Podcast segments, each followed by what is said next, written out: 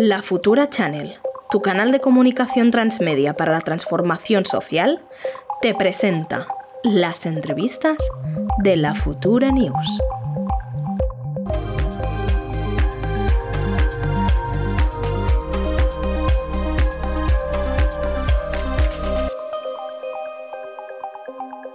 Hola, ¿qué Hola. tal, Ana? ¿Nos ¿Qué tal? escuchas? ¿Cómo estás? ¿Qué tal? Sí, perfecto. Hola. Eh, bueno, hoy estamos contentísimas de, tenerte eh, aquí, que os la presentamos un poquito para, para los que no conozcáis a Ana. Ana es periodista y escritora, es un referente para, para nosotras. Ella nació en el año 91 y escribe sobre todo eh, sobre te- temas sociales, de género y... a pesar de estar eh, escribiendo en medios como Vice, Verne, El Público, El Salto o tener un programa en Radio Primavera Sound, ya tiempo, tiempo antes, en 2020 la invitaron a dar una charla sobre feminismo en Operación Triunfo y es allá donde eh, saltó a la fama, por así decirlo. ¿Qué tal, Ana? Un gusto tenerte ¿Qué con nosotros.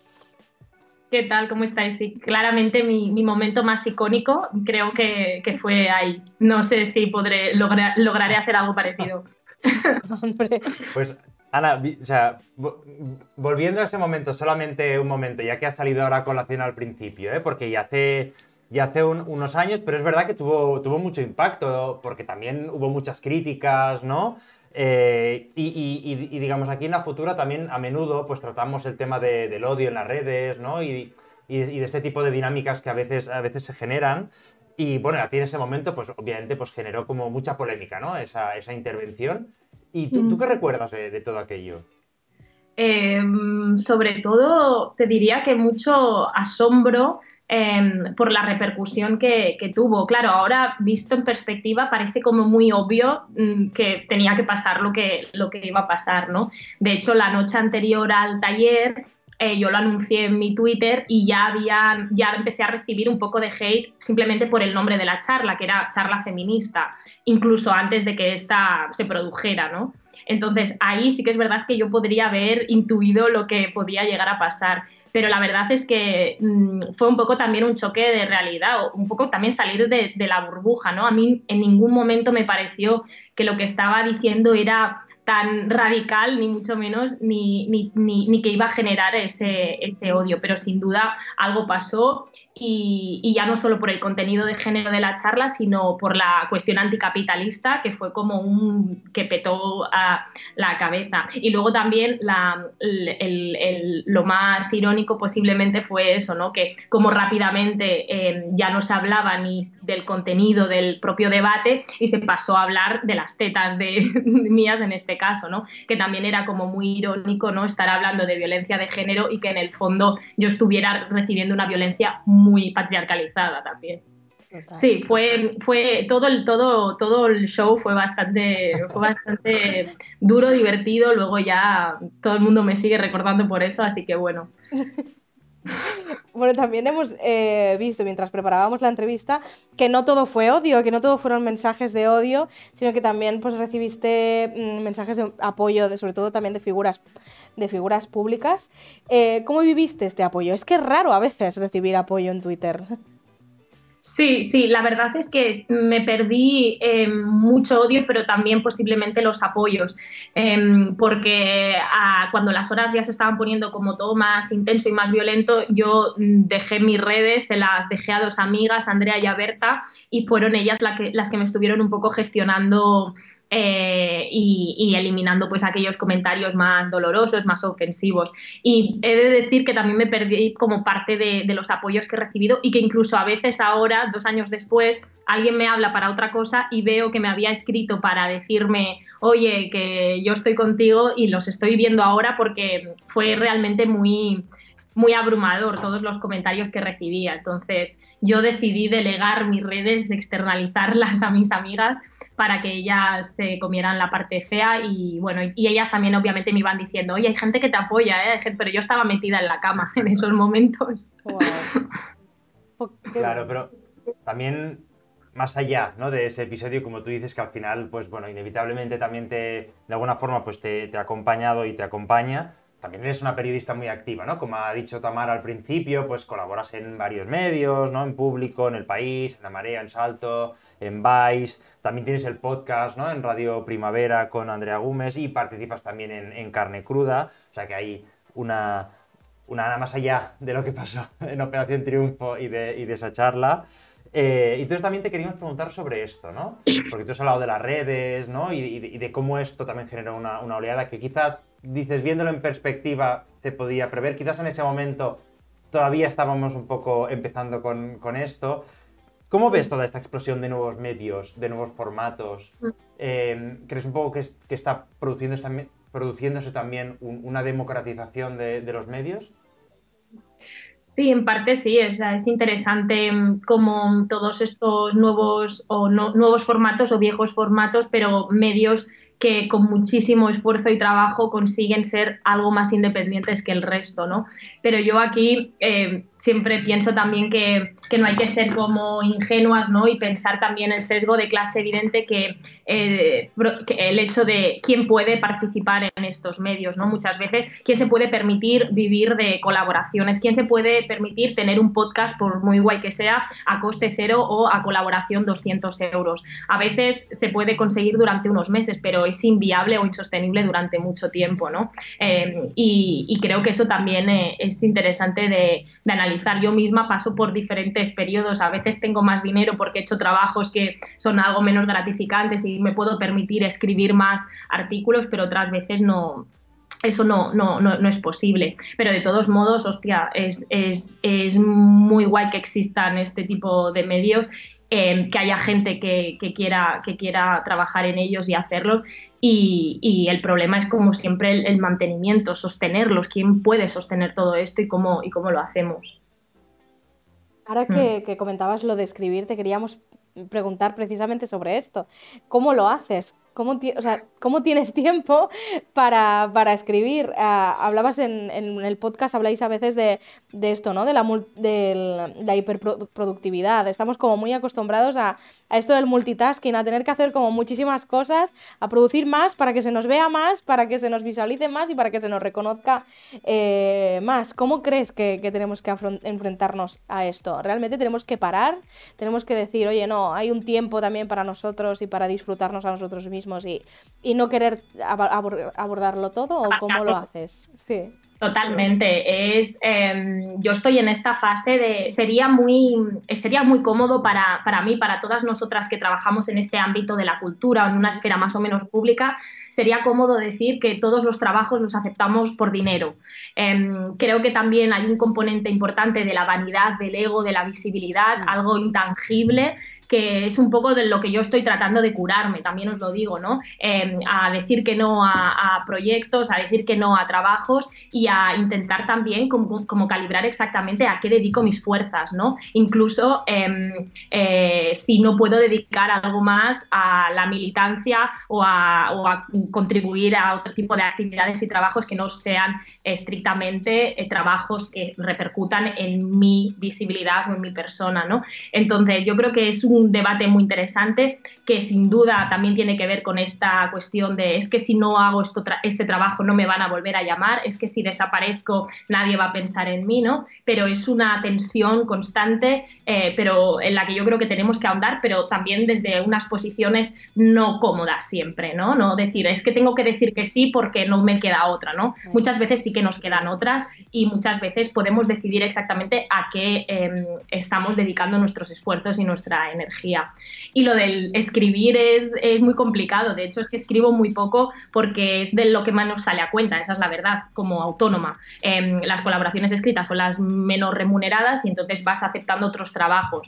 Pero de todos modos, ya te digo, no me gusta em, encabezar algo así como el lamento millennial de no me da tiempo a escribir, ¿no? Como a veces me, me doy rabia a mí misma sintiéndome como una caprichosa, ¿no? Y creo que simplemente pues tengo que, tenemos que encontrar las fórmulas, ¿no? Em, para lo sencillo y lo fácil, te diría, renta básica para todos, que todo el mundo tenga garantizado los las cosas básicas y necesarias y que todo el mundo se pueda permitir realmente dedicar eh, su tiempo libre a hacer otras actividades que le puedan apetecer o que les puedan resultar más gratificantes. Em, pero, pero sí, es todo, es todo un tema. Yo ahora yo intento yo estoy intentando escribir, pero tengo pues eso, trabajitos que van apareciendo, bullets les llamo yo. claro, pero, o sea, hasta cierto punto está bien ser polifacético, o en tu caso polifacética, y también tú decías, ¿no? Hay esta tensión entre la hiperproductividad y ser polifacético y que esto no sea una aceleración, sino que se pueda ir encontrando, ¿no? De, manera armoniosa y cada uno con, sus espacios y sus ritmos, ¿no? Eh, y es una tensión que hay constantemente que, que ir como resolviendo, ¿no? Sí, sí, y, bueno, y que sin duda estamos todas en, este, de, todas las disciplinas y en todos los sectores, ¿no? La idea de sociedades eh, que se articulan en torno al trabajo y a la hiperproductividad y en las que parece que si paras un momento estés haciendo algo mal, ¿no? Y entonces te empiezas a sentir como este remordimiento, esta culpa, ¿no? O vas a un entorno, vas a una fiesta y lo primero que se te pregunta es eh, ¿a qué te dedicas? Eh, ¿De qué trabajas? ¿O en qué proyectos andas metidas, ¿no? Es decir, que cuando intentas rebajar un poco el ritmo, eh, rápidamente puedes llegar a ser mirada como algo sospechosa, como no te, van mal las cosas, ¿por qué no haces esto? ¿no? Entonces creo que es como una, un mantra que tenemos que repetirnos todo para que sea realmente, para que surta algo de efecto, ¿no? Y, y, y, cómo, y pensar cómo hacemos eso para, para reducir los, los ritmos de trabajo sin que nos cueste la vida de por medio, pudiendo vivir tranquilas y accediendo a, todas, a todo lo, lo necesario, pero a la vez sin esta locura de, producir, producir, producir e incluso en, el tiempo libre que ahora se habla ya mucho de esto, ¿no? De a qué dedicamos nuestro tiempo libre y si este tiempo libre es realmente libre o si simplemente estamos eh, nutriéndonos para em, de alguna manera capitalizar todo lo que hacemos en, este tiempo no productivo y luego convertirlo igualmente a, trabajo. Em, pienso, por ejemplo, pues en el caso de em, mi sector, escuchar podcasts, leer libros que luego puedas meter en alguna colaboración, del que luego puedas hacer un artículo, del que, puedo, del que luego puedas sacar un podcast, ¿no? Es decir, todos nuestros aspectos de la vida diaria pasan a ser eh, potencialmente capitalizables.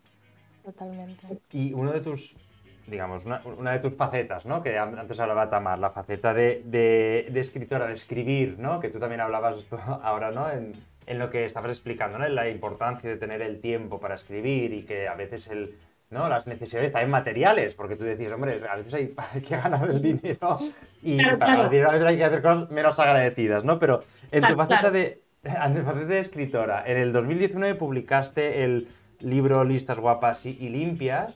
Y, y, bueno, en este, en este libro pues describes pues, situaciones ¿no? Eh, y problemáticas en, en, las cuales pues digamos todos nos podemos más potencialmente sentirnos, digamos, identificados. Entonces sí que queríamos preguntarte y saber, ¿no? Eh, en este tipo de, bueno, en tu libro, ¿no? En tu escrito, ¿cuánto de autobiográfico hay, ¿no? Porque tú ahora también mm. explicabas un poco, pues, tu situación, ¿no? en las preguntas anteriores. Sí, hay mucho, yo lo, reconozco, hay mucho autobiográfico, pero obviamente está todo pues ficcionado ah, y, armado de tal manera que, eso se convierta en una, narración o en una obra literaria. Em, de todos modos, yo sí que tenía claro ah, cuando empecé a escribir ese libro, em, es que quería hablar desde un terreno conocido, desde un lugar que me resultara familiar. Eh, me hubiera encantado escribir de otras cosas, yo me encantaría, pero creo que también se debe un poco a unas limitaciones aquí como, como escritora propiamente, ¿no? Em, me resultaba en ese momento muy difícil em, escribir desde otro lugar, escribir desde, desde eso, desde, desde, otro, desde otro espacio. Así que pensé en algo que, que sentía muy cercano.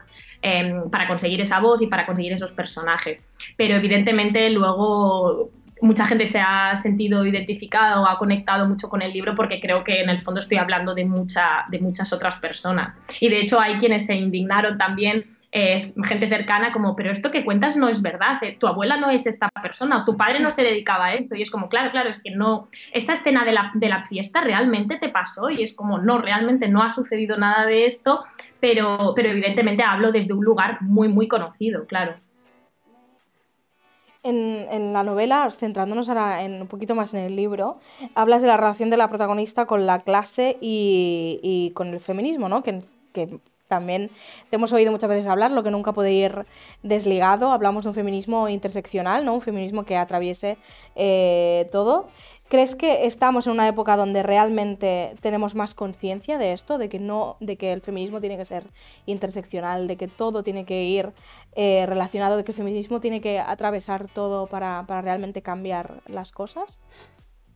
Sí, yo creo que sí, creo que con la palabra interseccionalidad empieza a pasar también con la palabra empoderamiento, ¿no? Como que se repiten tanto que a veces parece que casi ya hemos mm, perdido o, ya no acabamos de saber exactamente qué significan, pero creo que tú lo has resumido bien, es la, la necesidad y la capacidad de relacionarlo todo, ¿no? De entender que no, que no solo estamos atravesadas por una condición, sino por muchas otras y que en el fondo es una forma de complejizar las situaciones y la, y la, y la vida ordinaria, ¿no? Em, porque es muy fácil de, entender que cada una de nosotras eh, vive realidades eh, muy distintas y que no todo se puede unificar por la idea de ser mujer, ¿no? Es decir, no es lo mismo, y los datos así lo, avalan, no es lo mismo ser una mujer racializada, migrada, no es lo, mismo ser una madre soltera que una mujer blanca, que una mujer... Eh, todas estas, estas Mm, estas condiciones tienen que significar algo, ¿no? Y así, y así significan. No es más que eso, la, interseccionalidad, aunque mucha gente es verdad que ahora siento ya como que, genera esta pereza la palabra y a mí me da, me da un poco de miedo, ¿no? Que, se, que pueda llegar a, aborrecer, porque creo que es la, base, de, la base de todo. Y, Ana, ¿crees que hay, digamos, este tipo de discursos, ¿no? Del, este, este discurso del feminismo, de la interseccionalidad, ¿Crees que está llegando a las instituciones? ¿Tú crees que en los gobiernos, en los distintos gobiernos, se está incorporando esta lógica? ¿Se están aplicando políticas en este sentido? Mm, eh, creo que sí, pero mm, creo que también sería importante, ¿no? Como siempre pasa en, mucho, en, muchos casos, como que no queden en, políticas cosméticas o estéticas, ¿no? Eh, en, políticas que no tengan realmente nada, nada de, que ver al final con la, con la vida de, las personas. Pero sin duda creo que sí que hay un avance y es que se, está, se habla de esto, ¿no? Existe, como, o al menos se nombra, ¿no? Y, creo que todo eso es interesante, ¿no? es interesante también cómo, cómo genera este rechazo también hacia una parte de la sociedad, las mal llamadas para mí o a mi modo de ver políticas de identidad, ¿no? Em, ese miedo que genera el hecho de que se desplace eh, el poder al, al, sujeto que normalmente lo ha tenido, que es el sujeto blanco hombre, ¿no?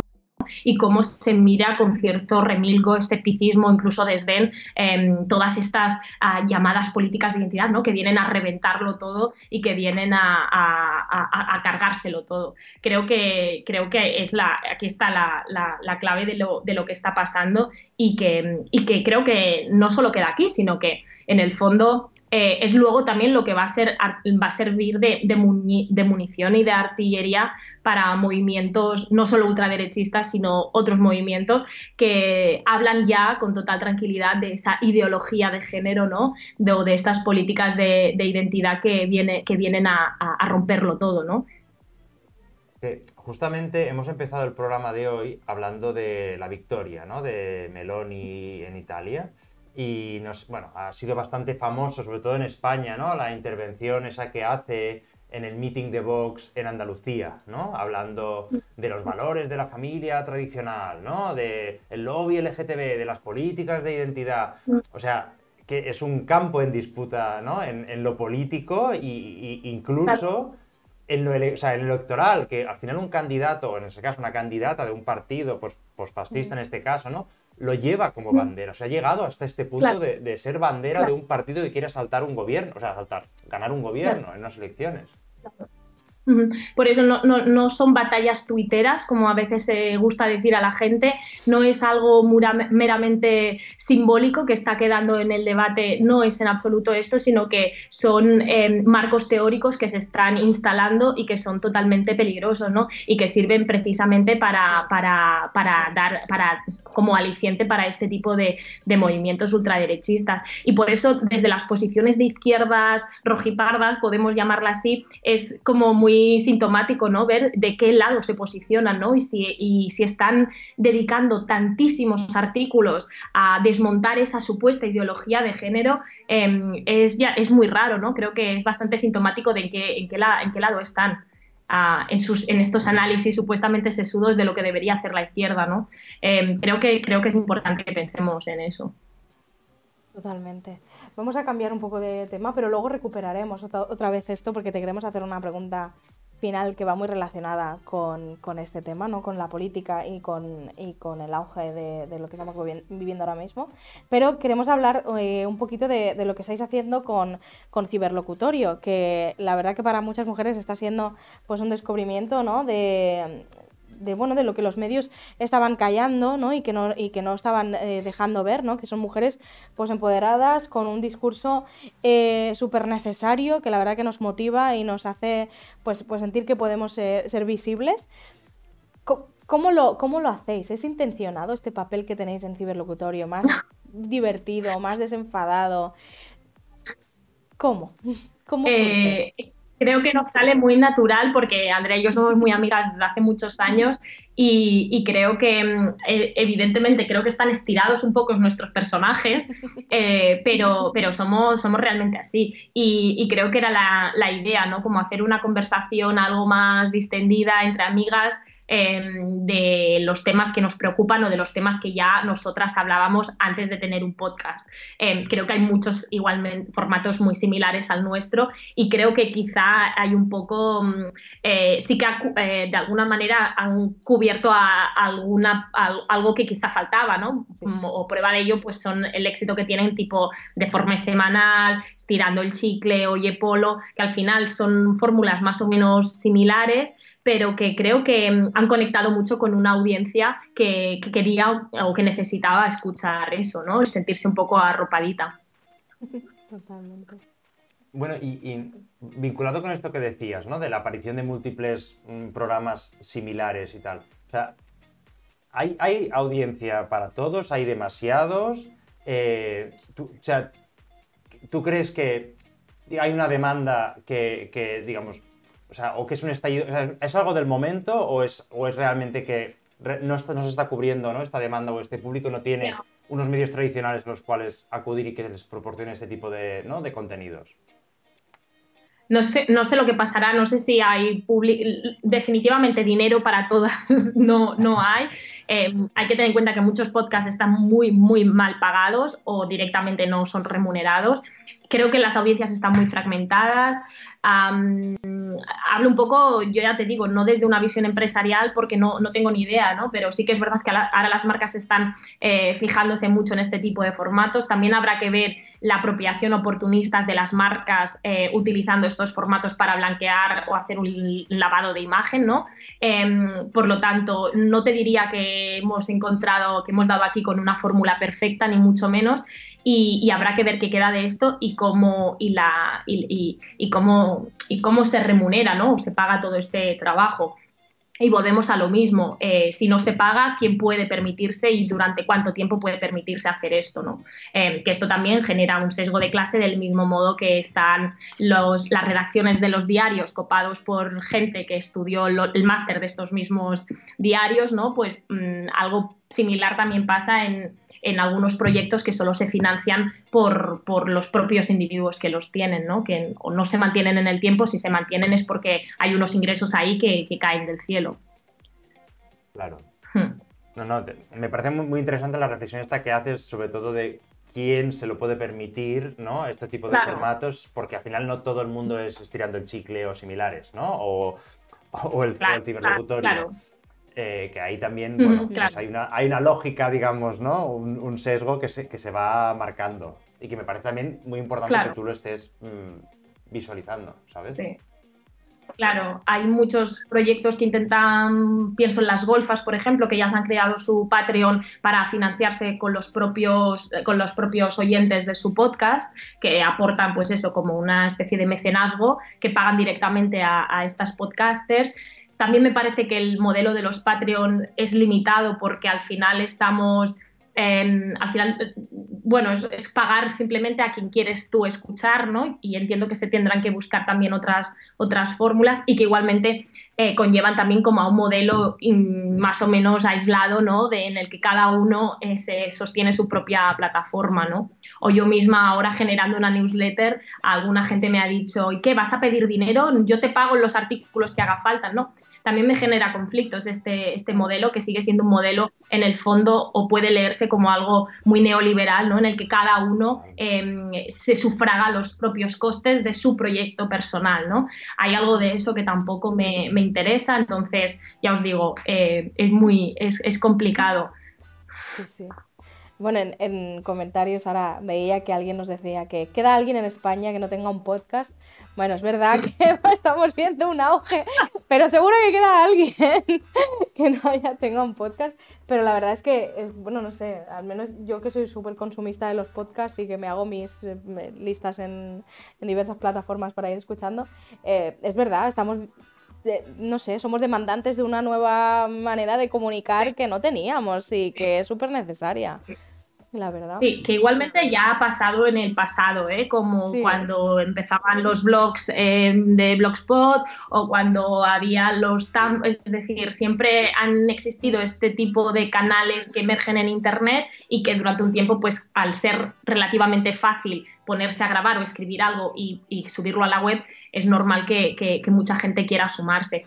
Y yo igualmente también em, llamaría la, o sea, creo que es importante también que existan proyectos que no necesiten ser em, monetizados, es decir, que ya está bien que hayan podcasts que no quieran tener ánimo de lucro. Por eso decía que es interesante fórmulas como la renta básica que permitan que todo el mundo tenga un trabajo y que permitan que por la tarde o en algún momento cada uno se dedique a lo que se dedique sin obtener un rédito económico a cambio, ¿no? Que podría ser otra, otra opción, ¿no? Y que también como generaría menos eh, limitaciones en algunos casos, porque en el momento en el que entra el dinero también entran también ciertas, ciertas limitaciones, ¿no? Claro, porque al final. De lo que se dice y el cómo se dice. Claro, porque al final también hay el debate este de la, o sea, la figura del, mecenas, ¿no? De quién posee al final el medio de producción. Puede también producirse esta lógica a largo plazo, ¿no? De que al final todo esté producido por Spotify o por otras, ¿no? Claro. Eh, existe este riesgo también de concentración de, de, quién pone el dinero para que se produzca esto. Entonces entraríamos en una lógica similar a la de los medios tradicionales. Sí, sí. Totalmente, Spotify yo no sé cuántos podcasts tiene, pero está, no, sé si llamarle monopolio, pero mm, seguramente, ¿no? Y habría que ver también a qué precio está comprando todos estos podcasts, es bastante bajo también, podría decir. Entonces, em, claro que hay que advertir de, todas, eh, de todas estas cosas, del mismo modo que que las marcas eh, sufraguen los podcasts, pues también tiene condicionantes evidentes que marcas tipo Kaiku, ¿no? que también está muy presente en los podcasts, esté ahí. ¿no? Eh, luego llegan llamadas de las marcas, ¿no? de las cosas que no les, no les han gustado. Claro.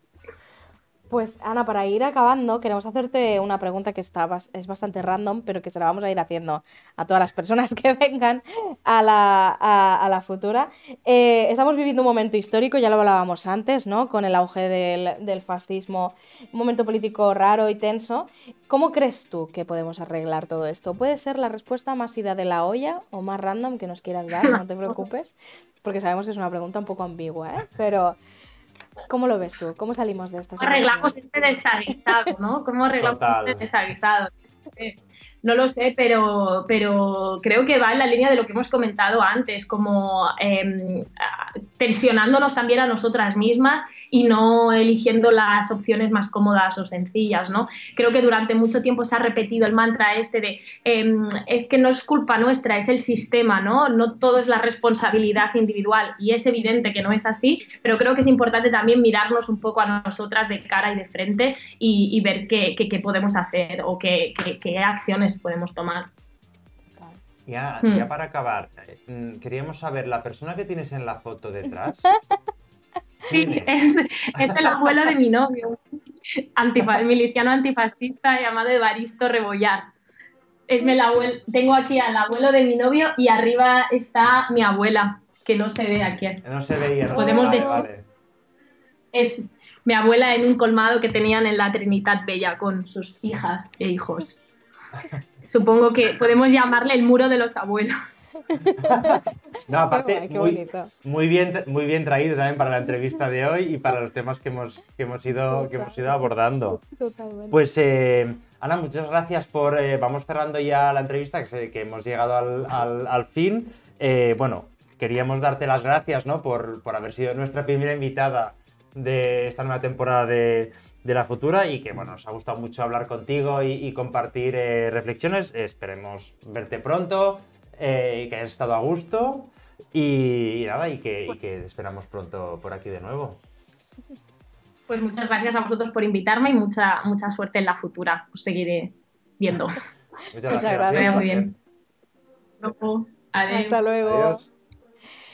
Bueno, y hasta aquí llega nuestro primer programa de la temporada. Ah, nos vamos a ver pronto. Ya os, os recordamos un poquito lo que os hemos dicho al principio del, Exacto. del- del programa, que el jueves a la una volvemos con la Futura News en catalán, donde van a entrevistar a Rubén Hood, pero además el jueves empieza el programa de Charca Astrology, el mundo de Charca Astrology, donde pues vamos a mm, debatir sobre actualidad, sobre cine, sobre música, sobre astrología y donde también van a entrevistar a la ilustradora y dibujante de cómics Nuria Just. O sea que eh, viene una semanita de para iniciar la temporada, mm, vamos, De fantasiosa. música, de cine, de astrología, bueno, va a ser maravilloso. No os podéis perder el programa de Saras el jueves a las 7. Totalmente. Muchísimas gracias por seguirnos, por darnos ánimo y amor este día. Os hemos ido leyendo por el chat eh, y nada, ya sabéis dónde encontrarnos, la Futura Channel, en todas las redes y aquí Seguidnos estaremos. y nos vemos pronto. Hasta luego, muchísimas Adiós. gracias.